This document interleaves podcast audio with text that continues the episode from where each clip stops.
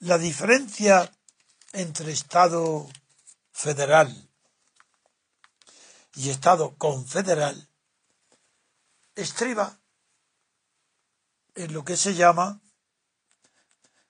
las competencias residuales o implícitas o silenciadas.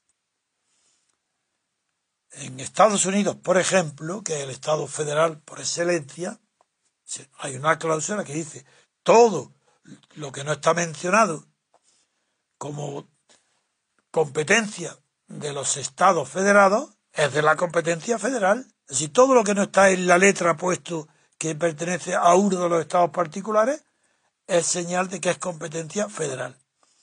Y a la inversa, cuando dice lo omitido, lo no dicho, lo no expresado y los nuevos derechos no están atribuidos, que no estén expresamente atribuidos al Estado federal, pertenecen a los Estados confederados.